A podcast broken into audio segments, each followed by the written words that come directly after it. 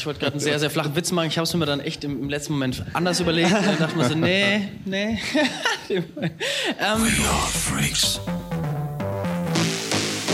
Wir interviewen unseren lieben Kollegen Ben Mono. Groß in die Runde. Wir haben uns jetzt ja gerade eben unterhalten. Und du meintest, ähm, Karriere ist so ein Thema von A bis Z, wo wir uns jetzt echt mal ein bisschen unterhalten auch können über das Thema Karriere und jetzt einfach mal auf dich einzugehen. Wo hat es bei dir angefangen, deine Karriere? Ja, es war ein Prozess natürlich wie in vielen Bereichen. Man denkt über ganz andere Dinge nach und landet auf einmal in einem Segment, was einem gar nicht so geläufig ist. Und in meinem Fall war es, glaube ich, die Band, die nie bei den Proben aufgetaucht ist. Und irgendwann hatte ich das Gefühl, hey, dann mache ich das einfach alles alleine. Und da konnte man sich gerade so einen Computer besorgen, also Ende der 90er. Es gab so ein bisschen Hardware, die irgendwie erschwinglich war und aber Karriere als solches war das halt überhaupt nicht. Es war eher so das Ventil für, hat fast was Therapeutisches, dass man elektronische Musik macht, so um Energien loszuwerden. Und umso erstaunlicher war das dann auch, dass Leute gesagt haben, dafür bezahlen wir jetzt Geld und das zahlen wir und bringen wir von unseren Labels raus und so. Auch nach langem Hadern hat wirklich relativ lange gedauert, bis ich dann gesagt habe, okay, dann ist es halt ein Lebensentwurf und vielleicht sollte man einfach es nicht so tun, als wäre das so ein Hobby, sondern eine berufliche Entscheidung. Und also bis vor kurzem, muss ich auch sagen, habe ich es nicht bereut. Jetzt gerade tun sich neue Fragen auf, aber generell ist das Ganze eher so natürlich gewachsen. Also jetzt nicht mit einem, also ich glaube auch in dem Bereich kann man eben keine Karriereentscheidungen treffen, weil das ja alles ihren, das ist ja eine Aneinanderreihung von Zufällen und ja. am Ende hast du keine Ahnung, wo die ganze Reise hinführt, weil ja auch immer zwischendrin mal irgendwelche Streckenabschnitte sind, wo es nicht passiert oder wo du mal neu abbiegst und dann auf einmal merkst, da geht es wieder weiter und man gewöhnt sich auch an, diesen, an dieses Zufallsprinzip, was irgendwie noch immer stark an der eigenen Karriere irgendwie teilhat. Und ja, bis heute muss ich sagen, ähm, dieses ganze Feld ist wirklich sehr ergiebig. Es wird ja auch immer internationaler und immer besser auch vermittelt, auch dank mhm. Internet und ist heute ja auch richtiges ein Marktsegment. Früher war es immer noch so, da warst du halt der König, wenn du den richtigen Plattenladen bei dir um die Ecke hattest, weil du hattest halt diese Platte, die sonst keiner hatte. Und damit hast du dich schon so ein bisschen besser positionieren können als DJ. Und heutzutage gibt es ja überall Leute, die wirklich tolle Sachen machen. Mhm. Und äh, mit denen man natürlich auch in Konkurrenz steht. Aber ich finde es wirklich erfreulich, dass das Ganze sich so organisch weltweit weiterentwickelt und dass ich mhm. da immer noch mit dabei bin. Das Statement Bandmusiker, Musiker sind sehr gute Produzenten. Würdest du das unterschreiben? Gute Frage. Nee, ich würde sogar sagen, eher das Gegenteil ist der Fall, weil du als Musiker ja immer denkst, du hast so eine wahnsinnig umfassende Bildung genossen und du hast diese krasse ähm, Fähigkeit, alles musikalisch umzusetzen, was du irgendwo hörst, weil dein analytisches Vermögen das sofort erfasst, was da musikalisch passiert, aber du verpasst halt total irgendwie die Komponente geschmackliche Gestaltung. Also die Frage, ist jetzt eine Kickdrum, klingt die jetzt toll, ist die emotional, klingt die stumpf, ähm, repräsentiert die irgendeine, irgendeine Komponente aus der Vergangenheit der Clubgeschichte, also diese ganzen Details, glaube ich, entgehen den Musikern oft, weil sie zu sehr auf das Musikalische achten, während der echte Produzent, zumindest im Underground, oft sagt, okay, bei der Kick weiß ich, die ist fett auf dem Floor oder der Clap ist irgendwie so ein Klassiker, weil der aus der, der Drummaschine kommt. Und ich würde sagen, Musikern steht es oft ein bisschen im Wege, dass sie zu sehr Musiker sind und zu wenig Kapazitäten haben, zu verstehen, warum jetzt ein Track gerade geil ist, obwohl da eigentlich nichts passiert. Ich glaube, mhm. das ist für Musiker oft ein langer Prozess, bis sie verstehen, da geht es um was ganz anderes. Da geht es gar nicht so sehr um die Musik, sondern eher um das Gefühl, was durch minimale Detailarbeit ja. dann irgendwie rausgearbeitet wird. Ja. Interessant. Es hat sich ja ähm, auch in der, weil wir gerade über Produktionen sprechen, es hat ja sich auch sehr viel getan in den letzten Jahren. Es wird ja immer einfacher durch verschiedene Tools, Sample Packs, dann gibt es Tutorials, man kann sich ja alles beibringen, sei es auch Fotografie, Video oder auch die Musik. Ähm, was ist deine Meinung dazu? Findest du es gut? Findest du es schlecht? Ähm, hilft, äh, hilft es dir selber weiter auch oder was ist wie, was hältst du davon? Ja, also ich lade mir schon auch Sample Packs runter. So ist es nicht. Und ich finde die ganze Entwicklung eigentlich ganz begrüßenswert, weil ich mir denke, jeder macht ja damit was anderes und am Ende bist du ja dann trotzdem der Repräsentant von irgendeiner geschmacklichen, von irgendeinem Genre oder einer geschmacklichen Ausrichtung. Und was du am Ende damit machst, bleibt ja trotzdem dir überlassen. Ob du jetzt früher im Hip-Hop gesampelt hast oder ob du heute im Tech-House Sample Packs benutzt, das ist ja im Grunde dann auch nur, um, an, um ein bestimmtes Ergebnis zu kreieren. Und wenn du damit irgendwo einen Nerv triffst, dann ist es ja auch total legitim. Und ich weiß noch, ich war vielleicht vor acht Jahren in Sibirien, habe da irgendwie so einen Workshop gegeben für DJs und Produzenten. Die kamen dann mit ihren CDs an. Das war richtig krass gut produziertes Zeug. Weißt, ah, du hast nice. gemerkt, okay, die sind wirklich krass am Start. Die, klar, das ist kalt und rennst halt nicht schnell zum Strand, sondern sitzt halt zu Hause, machst deine Tracks. Und ich habe dann, dann war ich auf den Philippinen und da haben die, hatten die sich irgendwie meine CD in, ähm, in Thailand besorgt und dann Manila kannten die das halt und haben es dann auch gesampelt und raubkopiert und so. Und irgendwie habe ich immer das Gefühl, dieses ganze sich um Inspiration holen oder mich Versatzstücke dafür hernehmen, dass man damit dann selber was Eigenes kreiert. Das ist ja eigentlich auch schon immer in der Musikgeschichte so gewesen. Also eigentlich ist es gar nicht so anders und kannst ja dann trotzdem auch damit total daneben liegen, diesen Scheiße produzieren. Aber wenn du eine gute Idee hast, ist es ja auch völlig legitim, dass du damit irgendwo die Leute erreichst und das äh, Ganz kurz, wie kommt man dazu, ja. dass man in Sibirien oder auf den Philippinen das wollte ich gerade auch Das wolltest du, ja, habe ich mir schon gedacht. Wie, wie, wie kommt es zu einem Workshop in Sibirien?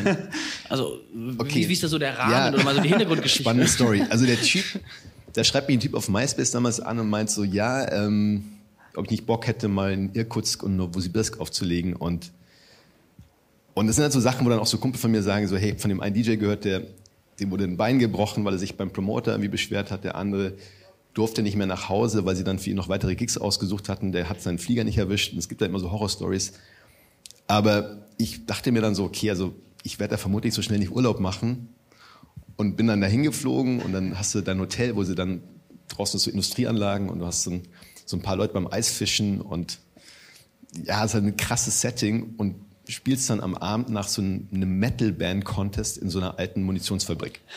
Wenn der, der, der, Betreuer ist schon total dicht, hat diese paar Wodka nicht vertragen und du stehst dann also rum und und der Typ, der mich dann am Ende eigentlich für den ganzen Kram akquiriert hat, war ein Fan von Icke und Er. Ich weiß nicht, ob ihr die noch kennt, so Deutschrap-Künstler, die eigentlich eine Agentur in Berlin haben und so ein paar so Spaßvideos gemacht haben. Und der okay. war halt total auf Icke und Er hängen geblieben und irgendwie über diesen Algorithmus hat er dann wie meine Musik rausgefunden. Ich habe ja damals eher so ein paar Hip-Hop-Sachen gemacht.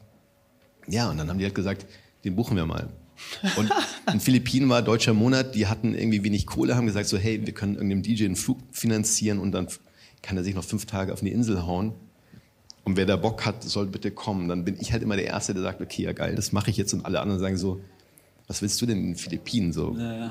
Und du kommst halt dann dahin und hast halt die beste Zeit deines Lebens mit irgendwelchen Locals, die dich durch irgendwelche Jazzclubs schleifen, mit dir zu solchen Underground-Raves gehen und danach mit dir wie Katamaran fahren auf den, und, oder mit dir wie auf irgendwelche Anhöhen fahren und ja, dir irgendwelche regionalen ähm, Spezialitäten anbieten. Also das ist wirklich also was Dankbares und am Ende war das, glaube ich, auch für mich so einer der Hauptbeweggründe, warum ich gesagt habe, das mache ich jetzt einfach weiter, weil das Reisen als DJ ist halt das absolute Geschenk. Du kriegst ja immer irgendwo eine Komplettversorgung. Den Leuten ist es wichtig, dass du dich ein bisschen präsentierst, aber denen auch die Möglichkeit gibst, dass sie dir mal zeigen, wo sie so herkommen. Und ja, und im Grunde ist es natürlich auch total nett. Man hat dann irgendwann so ein weltweites Netzwerk. Und jedes Mal, wenn man in Urlaub fährt, kann man eigentlich gleich wieder bei irgendjemandem einchecken und da weitermachen, wo mhm. man es jetzt Mal aufgehört hat. Ja.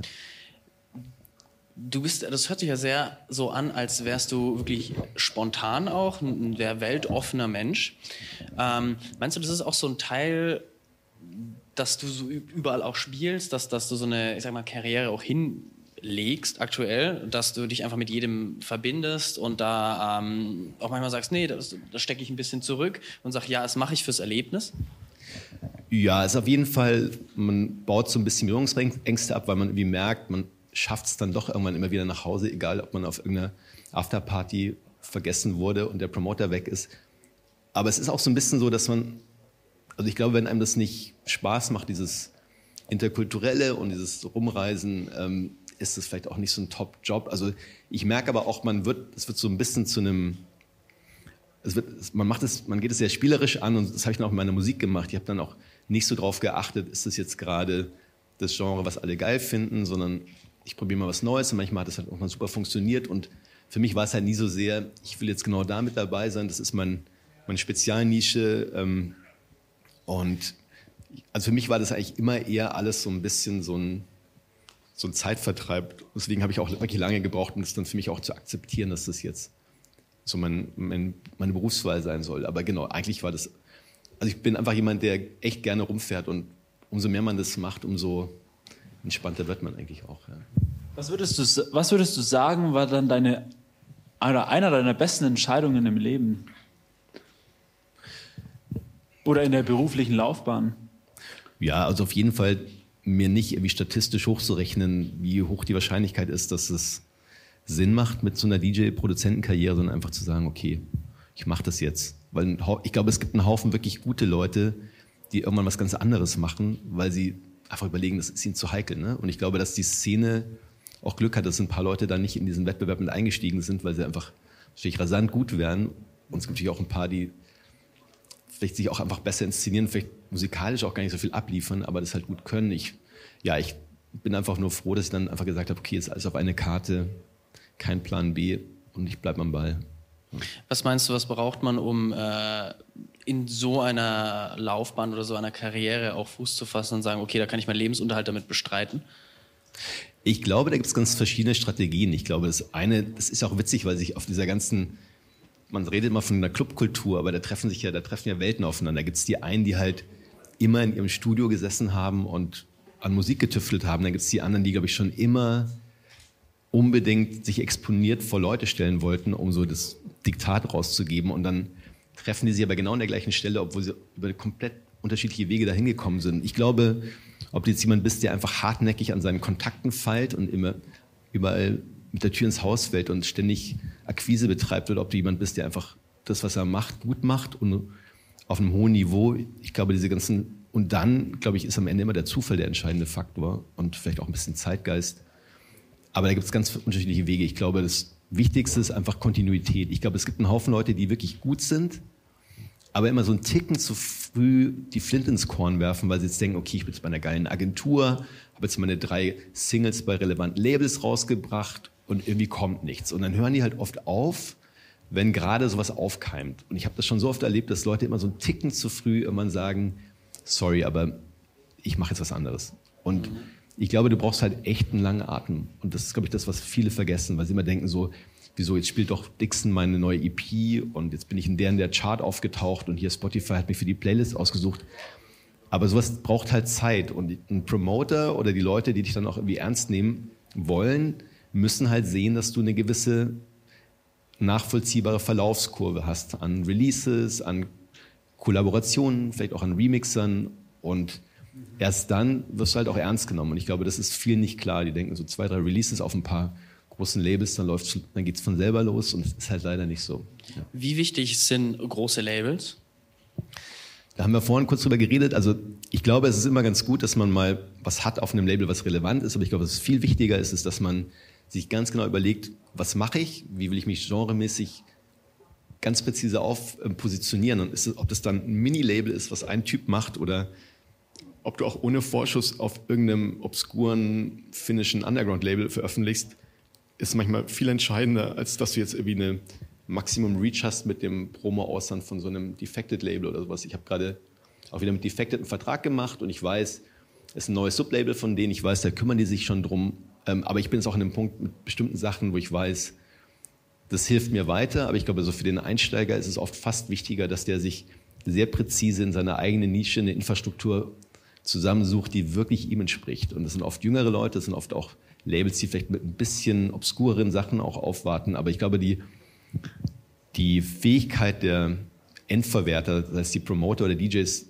zu unterscheiden und da auch ähm, sich die Qualität rauszusuchen, auch wenn die Labels nicht so groß sind, ist immer mehr gegeben. Und ich denke, diese ganzen großen Labels heutzutage, die sind schon, die haben so unendliche Kataloge und keiner hört mehr genau hin. Und dann merkt man halt auch, dass viele Labels nur noch veröffentlichen, um mehr Revenue zu kriegen und gar nicht mehr so die Qualitätskontrolle auch nicht mehr so gut funktioniert.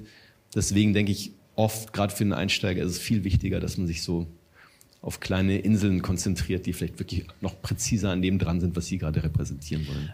Meinst du, es ist wichtig, wenn man ähm, hergeht und sagt, okay, wir haben, äh, oder so als, als DJ, ich fokussiere mich jetzt auf ein paar Labels und sage, okay, da möchte ich hin.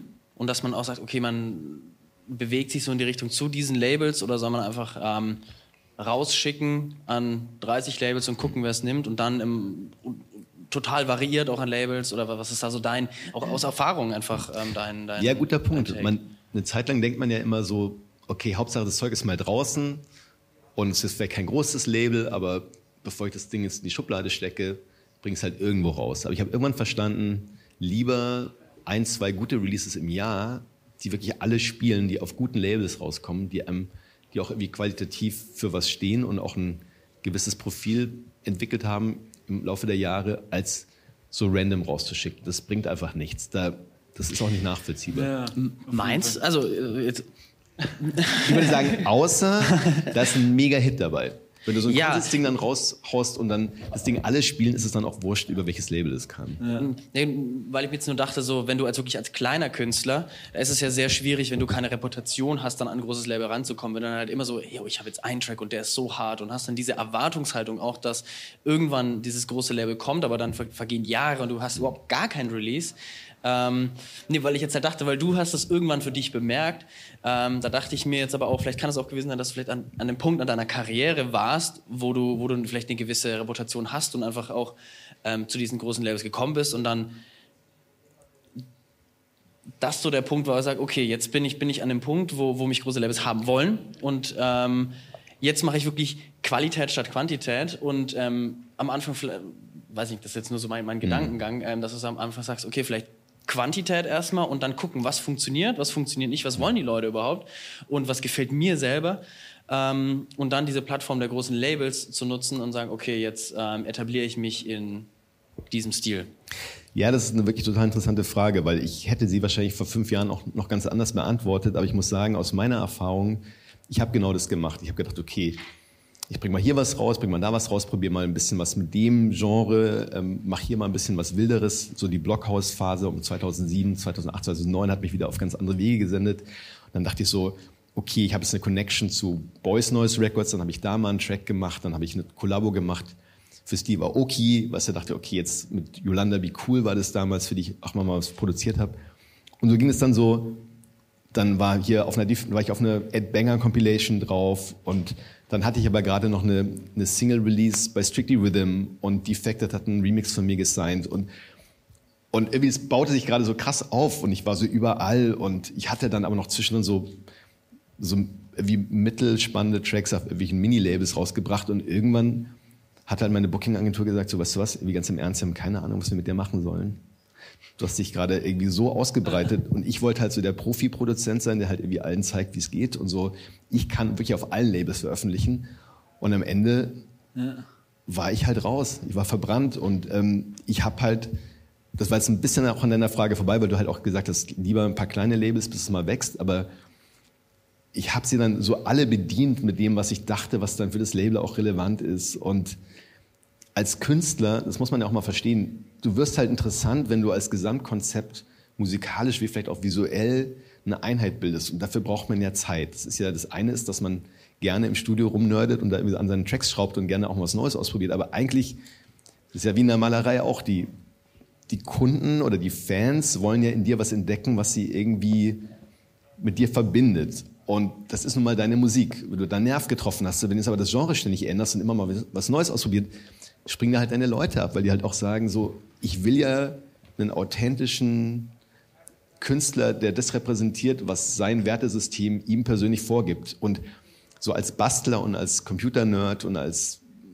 Produzent aus Leidenschaft ist es manchmal ganz schön bitter, wenn du dich dann auch so festhalten musst an so House-Tracks und denkst, ich hätte jetzt aber lieber Bock auf Drum and Bass oder sowas. Aber du weißt halt, ich habe das dann auch eben erst lernen müssen. Ich habe mich dann ein paar Mal komplett neu aufstellen müssen, weil ich einfach wieder rumgezündelt hatte und wieder mir neue Subgenres angeeignet hatte, die aber eigentlich nicht auf meinem Portfolio vorhanden waren. Und ich glaube, am Ende sollte man diese Zeit darauf verwenden, auch mal wirklich in sich zu gehen, zu sagen, was an meiner Produktion kann ich geiler machen, was ist das Alleinstellungsmerkmal und mal genau hinhören, warum ist der Track trotzdem geiler als meiner. Das ist ja auch eine ganz schön heikle Situation. Man ist ja als Produzent auch ein bisschen getrieben von seinem eigenen Ego. Du willst ja nicht immer nur sagen, die anderen sind geil, sondern du musst auch mal sagen, ich bin auch irgendwie geil, aber du musst halt dann irgendwann auch sagen, okay, der Track hat mehr Atmosphäre. Und warum hat er das? Und dann merkst du, okay, in der Hi ist wie ein Flanger drin und dann ist da so ein Federhall und dann ist diese Bassdrum aber eigentlich geklaut aus einem alten Disco-Song und dann haben sie doch wie ein paar Samples im Hintergrund, die gar nicht so viel machen, aber irgendwie das Ganze ist auf einmal ein Gesamtkonzept, was gestalterisch trotzdem noch ein Stückchen eine Ecke weitergeht. Und das muss man sich einfach auch eingestehen. Ich finde, es ist ein Teil des kreativen Prozesses, dass man mit sich einfach kritisch ist und dann sagt, ein House-Track kann halt einfach jeder machen. Ne? Und dann muss man halt sagen, wie mache ich den so, dass er noch geiler ist und mit wem will ich zusammenarbeiten, dass ich auch wirklich mich optimal repräsentiert fühle. Und dann spielt auch Geld keine Rolle, weil das richtige Label und der richtige Aktionsradius mit den entsprechenden Protagonisten ist so viel mehr wert am Ende als so ein paar Tantiemen oder ein Vorschuss oder halt dieser eine Remix für Defected Records oder diese eine Compilation. Das ist dann auch wirklich egal. Du musst halt einfach du selber sein und es muss für dich einen Grund geben, warum du sagst, ich bin anders als die anderen. Und dann sehe ich halt immer, dass es sich entwickelt, egal wer das ist. Und es kann halt auch so sein, dass die Typen haben null Standing, kommen halt sofort auf fetten Labels raus, weil die auf einmal mit irgendeinem Ding total den Nerv treffen und das merken ja so A&Rs auch. Die ja. wollen, also früher war es sicher so, dass so Labels auch gesagt haben, ich, wir seien nur Künste von 15.000 Followern aufwärts. Aber das hat sich auch, glaube ich, rapide geändert. Und ich glaube, heutzutage sind die auch alle viel sensibilisierter, was so einfach gute Künstler anbetrifft. Ja. Wenn du jetzt an deine Tracks zurückdenkst, die du früher gemacht hast, auch aus diesen verschiedenen Genres, was denkst du darüber? Bereust du das dann, dass du da so durcheinander, ich will jetzt nicht sagen durcheinander, aber dass du da einfach mal gesagt hast, ich bediene jetzt den, ich bediene jetzt den. Ähm, wie denkst du darüber jetzt? Würdest du es komplett anders machen oder sagst du, hey, eigentlich war es cool, daraus habe ich gelernt und jetzt bin ich da, wo ich bin und so wie ich bin? Ja, also ich meine, es gibt ja immer die zwei Wege. Also du, man macht ja am Anfang nicht Musik, um damit irgendwie Geld zu verdienen, aber klar, ich hätte mir den ganzen Kram auch sparen können, wobei ich natürlich auch viel gelernt habe und wahrscheinlich ist auch der wichtigste Prozess, den man als Produzent irgendwann durchlaufen muss, ist, dass es so einen Bumerang-Effekt gibt und dir halt einfach deine eigene Strategie in den Arsch tritt. Und dann irgendwann merkst du so, okay, ähm, jetzt muss ich von vorne anfangen und das ist ja auch ein wichtiger Prozess, um sich auch dann darüber im Klaren zu sein, wo man hin will, ob man es überhaupt noch will und auch mal mit sich kritisch zu sein. Ich sehe halt viele so Typen, die gerade mit irgendwas anfangen und dann irgendwie das Gefühl haben, sind das, ja, sind der Nabel der Welt und dann geht's los mit Drogen und dann muss der Veranstalter irgendwie Prostituierte besorgen. Und ich mir immer so, Leute, das war der Anfang und der Unterschied zu dem, was wir machen im Verhältnis zu einer normalen Karriere ist, dass DJ-Laufbahnen verlaufen nicht ähm, linear immer steil nach oben, die sind irgendwann auch vorbei. Und ich glaube, um deine Frage zu beantworten, ich bereue es natürlich schon, aber der Prozess, der dadurch angestoßen wurde, bezüglich meiner Selbstwahrnehmung, bezüglich auch meines, ähm, ähm, sozusagen meine Selbstoptimierungsstrategie, der war auf einmal auf jeden Fall total wichtig. Deswegen würde ich auch sagen, es war auch wahrscheinlich der richtige Weg, um dann irgendwann sich ernst zu nehmen. Im Grunde ein bisschen, wie man durch eine Pubertät läuft und einen Haufen Scheiß macht und dann irgendwann merkt, so, Dinge sind auch ja. einfacher, wenn man sie ein bisschen konzeptioneller angeht zu klar, ja. Also es gibt ja auch äh, das, also du hast das Projekt äh, Ben Mono und ähm, auch Operator. Operate. Operate. Ja. Sorry. Yeah. Ich, in diesen einen Song Operator. problem. ähm, kannst du mal ein bisschen was dazu erzählen? Ja, also das Thema Operate, das ist mir schon wirklich viele Jahre durch den Kopf gespuckt. Es geht um ein Konzept, was sich mit britischer Clubmusik beschäftigt, vor allem die in den späten 90ern, frühen 2000ern akut war, sogenanntes UK Garage.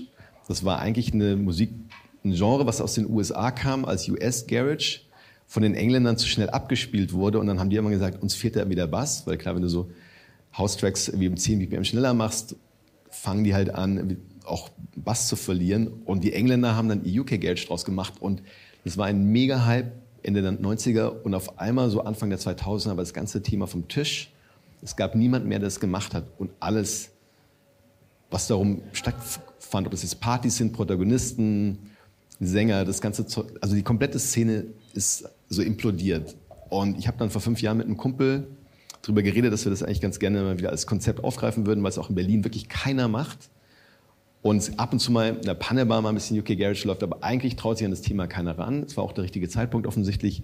Wir haben dann so eine kleine Community aufgebaut, erst im Farbfernseher und danach in der Griesmühle und Zweite Party, Kriegsmüller ausverkauft, wie unendliche Schlangen. Die Security hat gemeint, wir haben keine Ahnung, wo die alle herkommen. Wir hatten auch keine Ahnung.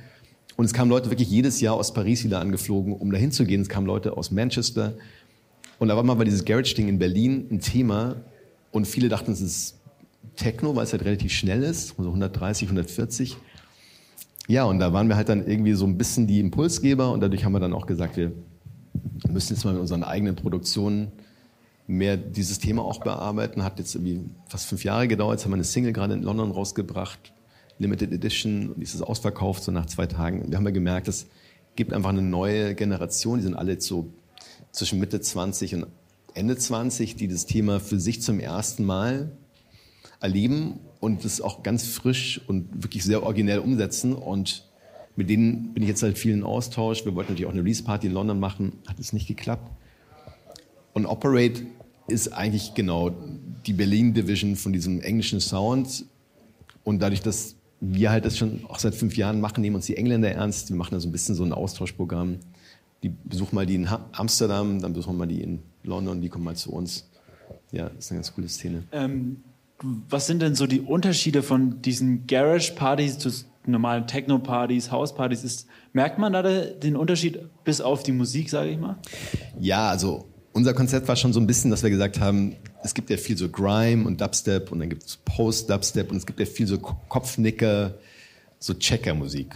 Und wir hatten halt das Gefühl, so man muss auch mal ein bisschen Spaß haben dürfen und wir wollten halt immer, dass sich die, wir haben halt immer gesagt, erst wenn sie die Leute alle ausziehen, weil es so geil ist, haben wir wirklich den Punkt erreicht, wo wir hinwollen. Und für uns war halt immer im Vordergrund nicht nur, dass man jetzt die absolut neuesten Tunes spielt und nur das Zeug spielt, was wirklich keiner kennt und diese eine Vinylkopie hat, sondern das war immer auch ein bisschen so, wie erzählt man die Geschichte, weil so, das ist ja schon sehr schnelle Musik, die ist auch manchmal ein bisschen anstrengend und wir wollten halt immer so einen roten Faden oder auch eine Story gestalten, wo die Leute uns dann nicht so nach zwei Stunden wegbrechen, weil es zu viel wird, sondern wo es auch ein bisschen einfach um diese ist ja auch bei einem DJ-Set immer so ein Thema, so wie fängt man an, wie hört man auf, was macht man dazwischen, damit es nicht nur linear nach oben geht, sondern auch ein bisschen mal Verschnaufspausen gibt. Und bei Garage ist es einfach schwierig, weil es ist einfach, da ist viel los, das ist immer ein bisschen überfrachtet. Ähm, aber so diese, diese, diese Struktur, ähm, dass man wirklich darauf achtet, wie man die Tracks kombiniert und nicht nur jetzt noch den Track und dann noch den Track und noch den Track, war immer für Operate im Vordergrund, dass man auch mal vielleicht sogar mal einen Hit gespielt hat zwischendrin, aber dass es klar war, es geht immer ums Publikum und nicht so um die Selbstbeweihräucherung als der Oberdigger, der dann irgendwie noch diesen einen ja. super seltenen Track spielt. Wann, wann war denn eure letzte Party ähm, von Operate? Die war, ähm, wann war die? Das, wir hatten als Operate nochmal beim Griesmühle Closing gespielt und ah. davor, glaube ich, im Oktober hatten, oder nee, was war das? Dezember hatten wir, glaube ich, noch eine Party. Also gerade so der Kriegsmühle, als sie dann auch zugemacht hat in ihrer alten Location. Und es wird es auch weiterhin geben dann? Auch, ja, wir haben auf jeden Fall mit denen auch schon geredet und wir wollen natürlich auch klar woanders mal ab. Okay. Wir machen auch ab zu irgendwelche Wald- und Wiesen-Raves mit unserer Aha. freundeten Crew von Canvas, sind alle relativ jung, alle Anfang 20 und da dürfen wir da ab und zu mitmachen. So wie in Tegel im Wald unter der Landebahn vom Flughafen oder sowas. Also wir machen auch so One-Offs und das Thema ist auf jeden Fall nicht vom Tisch. Jetzt jetzt, wo halt gerade nicht so viel geht, machen wir ein bisschen mehr Labelarbeit. Ah ja, cool. Das ist das ja. Konzept. Wo, gehst, wo geht das dann Ganze hin? Also beide Projekte oder deine Projekte? Ja, gute Frage. Also das ist natürlich die, die Preisfrage. Ja, ich würde es auch gerne wissen. Ich glaube halt generell, dass sich die Sache auch wieder irgendwann normalisiert und jetzt muss man so ein bisschen den Atem anhalten, einfach gucken, dass man einfach jetzt, glaube ich, die Zeit nutzt, irgendwie solide Sachen rauszubringen. Und dafür ist natürlich so ein eine Corona-Krise schon nicht schlecht. Also es ist natürlich so, dass man, ja, irgendwann wäre es schon mal geil, wenn man ja, wieder um die Leute kommt. Aber das Thema ist auf jeden Fall nicht vom Tisch. Also ich weiß, diese ganze Musiknummer hat halt immer die Durststrecken zwischendrin und bisher war es immer, irgendwann ging es wieder bergauf. Deswegen, die Hoffnung stirbt zuletzt. Jetzt eine ganz andere Frage. Und zwar, wenn du der letzte Mensch auf der Welt wärst, was würdest du machen wollen? Ich glaube, ich würde wahrscheinlich krass viel Drogen nehmen und dann schnell einen Abgang hinlegen. Keine Ahnung. Ich weiß es nicht, ehrlich gesagt. Hoffentlich wird es nicht so sein, aber ich, glaub, ich würde vermutlich nicht unbedingt Musik hören. Ich würde wahrscheinlich das irgendwie abkürzen, das Ganze. Ja, ja cool. Dann ist ähm, Zeit für entweder oder, würde ich sagen. Und zwar fangen wir einfach mal an. Du hast, glaube ich, auf beiden Festivals schon gespielt, Sonar Festival oder Sigurd Festival? Ähm, Sonar-Festival. Ja? Sonar-Festival auf jeden Fall. Was ist besser? Wa- Warum ist es besser oder nicht besser? Ja, es war halt eher so, also Szeged hat halt geregnet, es war unglaublich. Wir sind dadurch also wirklich metertiefen Matsch angereist und es war saukalt. Und ich glaube, die, die Haltung vom Szeged ist auf jeden Fall die nettere, aber für einen DJ ist, glaube ich, das Sonar-Festival einfach aufgrund der Menschenmengen, vor denen man spielt, halt doch das, Okay, das Größte. cool. Henrik Schwarz oder Richie Hartman? Definitiv. Ich glaube, Henrik Schwarz. Ich habe ihn ein paar Mal live gesehen und das war wirklich ganz Das erstaunlich. soll genial sein auf jeden Fall. Ja, der hat mal im Boiler Room Berlin gespielt. Das war einfach unglaublich. Ich habe sein Circle-Set gesehen davor. Ja. Das ist auch super genial. Und Richie Horton hat wirklich so oft im Sonar geheadlined, wenn ich dann da auch wieder unterwegs war. Und es hat sich einfach irgendwann so ein bisschen auch totgelaufen, fand ich so persönlich. ja, cool. Ähm, kreativ oder genial? Kreativ. Lieber mit dem Fahrrad zum Strand oder mit dem Auto in, mit dem Auto in die Berge? Ich glaube, lieber mit dem Fahren die Berge. Nice. Die Mischung aus beiden. äh, Woodstock Festival oder Love Parade? Woodstock. Ja? Ich hoffe, Motte ist noch nicht da. Er ist noch nicht da, glaube ich. Ne? Ja, cool. Das war's von uns. Vielen Dank. Vielen Dank für das coole Gespräch. Hat richtig Vielen Spaß Dank. gemacht. We are freaks.